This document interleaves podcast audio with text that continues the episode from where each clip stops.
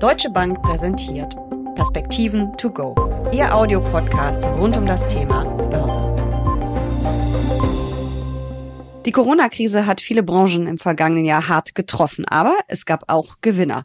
Doch was ist aus den sogenannten Stay-at-Home-Aktien aus dem vergangenen Jahr geworden? Laufen sie immer noch so gut? Und was ist mit den Verlierern der Krise? Haben sie sich mittlerweile erholt? Wo gibt es noch Nachholpotenzial? Und natürlich ist auch ein Blick auf die Impfhersteller spannend. Über Gewinner und Verlierer und über Favoritenwechsel an den Märkten sprechen Uli Stephan von der Deutschen Bank und ich in den Perspektiven to go. Mein Name ist Jessica Schwarzer und damit herzlich willkommen. Uli, die Frage nach den Gewinnern und Verlierern dieser Krise, ist die Frage überhaupt noch so einfach zu beantworten?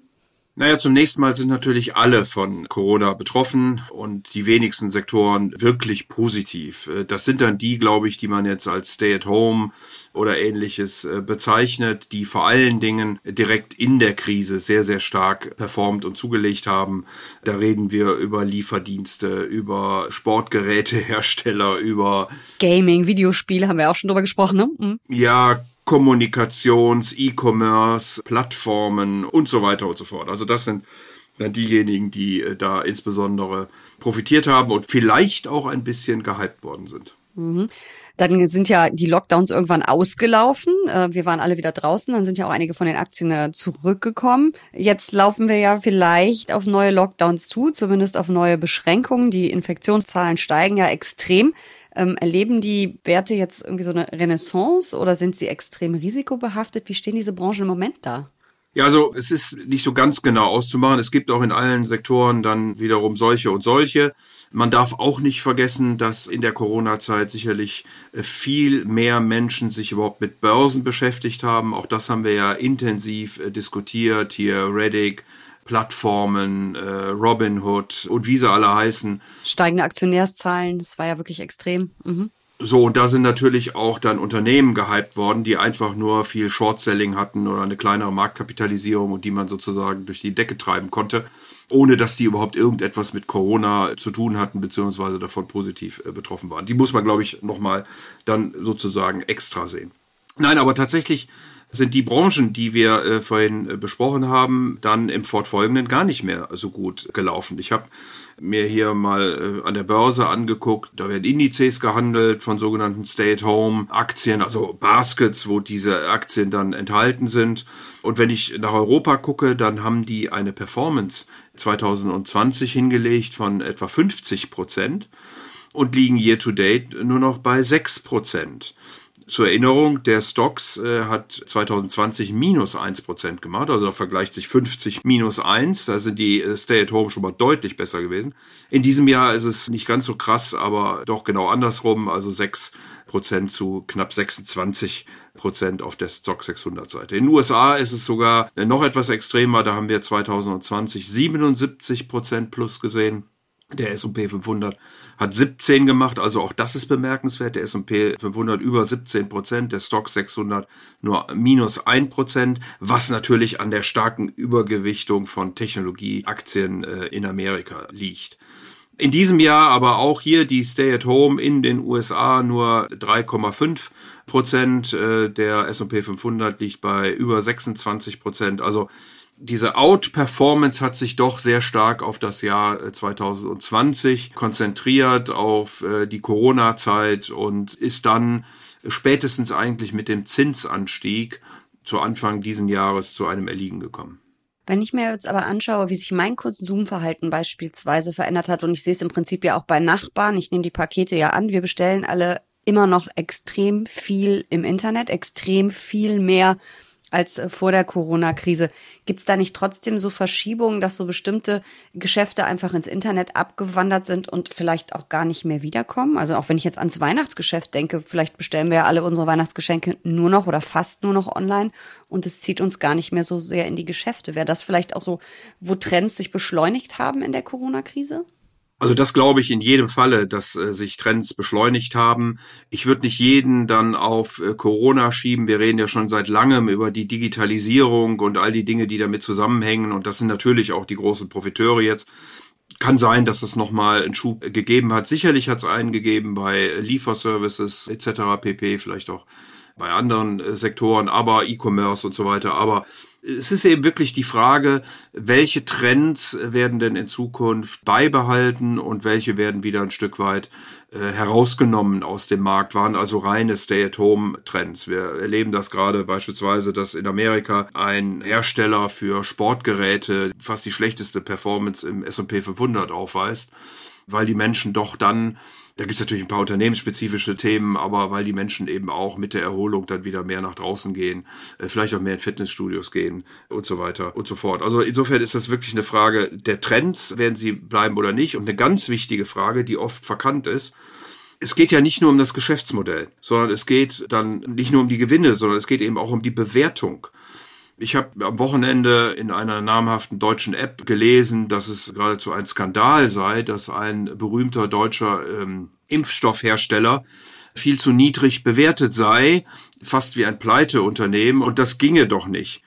Und mein erster Gedanke war, ja, natürlich geht das, weil der Markt offensichtlich annimmt, dass die Gewinne, die dieses Unternehmen jetzt in 2021 einfährt, in 2023, 2024 und so weiter und so fort in der Weise zumindest nicht wiederholbar sein werden und äh, vor dem Hintergrund eben äh, sozusagen antizipiert, dass die Gewinne nicht so hoch sind und damit eine niedrigere Bewertung anlegt. Und es kam ja, glaube ich, auch noch dazu, dass es ein neues Medikament gibt gegen Corona und dass man dann sagt, hm, vielleicht brauchen wir nicht mehr die 25. Boosterimpfung. Das kam ja auch noch alles so zusammen. Auch das, und da gibt es sicherlich auch Möglichkeiten, äh, noch andere Krankheiten und so weiter. Ich will das also jetzt gar nicht daneben reden. Ich will nur sagen, dass natürlich gerade dann, wenn man äh, ganz vorne dabei ist bei den Impfstoffen und natürlich riesige Umsatz- und auch Gewinnzahlen äh, dann dadurch erreicht, äh, dass der Markt eben dann schon guckt, was passiert denn dann als nächstes in den nächsten Jahren. Und das gilt eben für viele Stay-at-Home-Aktien, die dann zunächst mal sehr teuer geworden ist, wo sich aber der Trend wirklich bestätigen muss, oder aber die dann jetzt zurückgelaufen sind, weil man gesagt hat, naja, vielleicht äh, war es dann doch ein bisschen übertrieben und wir werden alle das Verhalten nicht so komplett ändern, sondern wir werden eben irgendwann, auch wenn es länger dauert, wieder ein öffentliches in Anführungsstrichen Leben haben. Und dann werden die Gewinne dieser Stay-at-Home-Aktien auch nicht mehr so sprudeln, wie sie das äh, unmittelbar in der Krise getan haben. Du hast jetzt von dem großen deutschen Unternehmen oder dem Bekannten gesprochen. Wir nennen ja normalerweise, du nennst keine Einzelunternehmen, weil das könnte ja als Empfehlung missverstanden werden. Wir machen ja keine Empfehlung. Ich darf es natürlich sagen, wer es war. Du meintest natürlich Biontech. Es gibt ja auch noch Moderna und andere. Was ist denn aus diesen Börsenstars geworden? Das war ja eigentlich so ein bisschen diese zweite Phase der Erholung. Im November kam, glaube ich, der erste Impfstoff. Vorher waren es eben die Stay-at-Home-Aktien. Dann ging halt Pharma und die ganzen Impfstoffhersteller durch die Decke. Du hast von den zuletzt heftigen Rücksetzern gesprochen, aber die stehen doch eigentlich alle immer noch ganz gut da, oder nicht? Ja, natürlich stehen sie sehr gut da und da muss man immer wissen, ob man oder wie man mit solchen Hypes umgeht. Aber interessant ist ja wirklich die Technologie, die hinter diesen Unternehmen steht und was man in Zukunft dann auch alles damit wird machen können. Ich glaube, das ist das Spannende. Aber es ist eben tatsächlich so, dass gerade im Gesundheitsbereich, wo man jetzt spontan sagen würde, der muss doch total profitiert haben von Corona, ist die Botschaft, nein, hat er nicht weil natürlich viele andere Behandlungen einfach zurückgestellt worden sind. Dann haben die Corona-bezogenen Gesundheitsaktien eher zugelegt. Und da scheint es ja jetzt so zu sein, dass äh, die Entwicklungen natürlich weitergehen, dass wir hoffentlich Corona irgendwann insofern, dass es von der Pandemie in eine dauerhafte Entwicklung übergehen wird, in den Griff bekommen können, dass äh, andere Unternehmen Tabletten entwickelt haben und auch wahrscheinlich noch werden. Damit gibt es dann Konkurrenzprodukte. Also all das muss man eben mit berücksichtigen, wenn man darüber spricht wie sich das Geschäftsmodell in den nächsten Jahren entwickelt. Äh, aber nichtsdestotrotz ist natürlich die Technologie, gerade diese mRNA-Dinge, hochspannend. Und ich hoffe wirklich, äh, dass wir da in der Zukunft noch sehr viel mehr von hören und damit eben auch Krankheiten äh, besser in den Griff bekommen, die wir heute vielleicht für nicht heilbar halten. Mhm. Schauen wir doch mal auf die ähm, Verlierer der Corona-Krise. Was einem da natürlich sofort einfällt, ist die Reisebranche, alles was mit Tourismus zu tun hat, auch die Restaurants natürlich. Wir haben da öfter über Favoritenwechsel an den Märkten geredet, immer dann, wenn ein Lockdown äh, enden sollte. Und immer wieder gab es Rückschläge. Mittlerweile lassen die USA ja wieder ausländische Touristen ins Land. Das hat natürlich Fluglinien und auch Flughäfen ganz gut getan. Aber wie steht denn die Branche überhaupt noch da? Weil sie ist ja keinesfalls so gefragt wie vor der Krise. Also die Hotels sind nicht voll ausgelastet. die wenigsten Flugzeuge voll. Es fliegen auch immer noch viel, viel weniger als vor der Krise. Wie stehen diese Branchen da?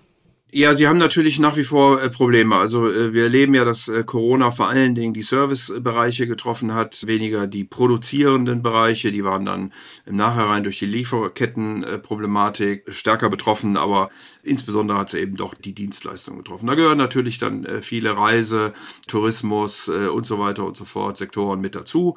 Gastronomie. Und da wird eine Erholung sicherlich noch warten müssen, bis wir wirklich aus dieser Pandemie herauskommen. Es gibt Prognosen oder Menschen, die sagen, manches wird nicht mehr zurückkommen. Ich bin da nicht so sicher. Vor allen Dingen auf der Business-Seite soll manches nicht zurückkommen. Das kann schon sein, dass wir da mehr, ja, sagen wir mal, in so eine hybride Welt hineingucken, wo es eben sowohl die Streaming-Präsentation gibt äh, oder Diskussionen, Meetings, die dann Reisen ersetzen ich glaube aber nicht vollständig. Am Ende ist es doch immer noch was anderes, wenn man auch mal das äh, kleine Gespräch am Rande äh, führen kann oder sich direkt in die Augen guckt. Also ich halte das doch für sehr temporär. Es kann aber, wie gesagt, bei einigen Sektoren länger dauern und wahrscheinlich gerade Services, die sehr menschennah sind und Services, die auf äh, Unternehmen gehen, da könnte es tatsächlich noch ein bisschen dauern, bis wir da eine echte Erholung dann sehen werden.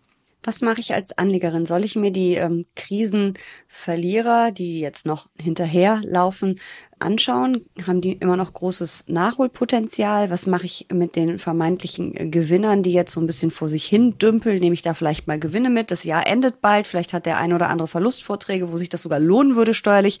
Was tun? Ja, also die größten Gewinner in diesem Jahr sind, äh, oh Wunder, oh Wunder, äh, die Semiconductor, also Chip-Hersteller. Ja, die waren ja auch gefragt. Die sind also in diesem Jahr diejenigen, die da sehr äh, durch die Decke gehen. Was die Stay-at-Home-Aktien angeht, muss man sich, glaube ich, wirklich überlegen, ob es quasi eine Eintagsfliege war oder ob es ein langfristiger Trend ist. Äh, und da gibt's dann solche und solche ob die Leute, die jetzt zu Streaming-Diensten äh, weggegangen sind von den frei empfangbaren Fernsehprogrammen, TV-Programmen, weiß ich nicht, glaube ich eher wahrscheinlich nicht. Ob jemand dann demnächst wieder weiter irgendwelche Sportgeräte für zu Hause bestellt, da kann man sicherlich ein Fragezeichen dran machen. Also ich glaube, so muss man sich dem nähern und das beurteilen.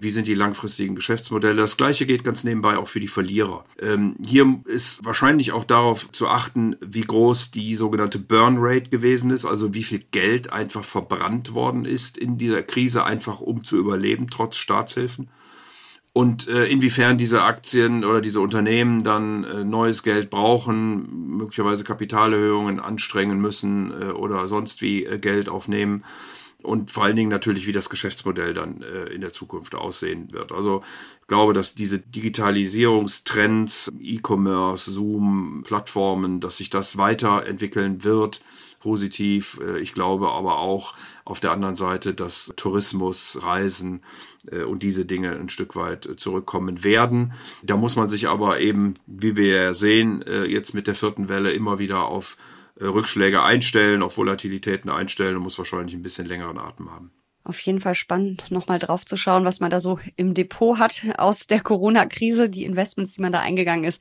Vielen Dank für diese Perspektiven. To go. Sehr gern.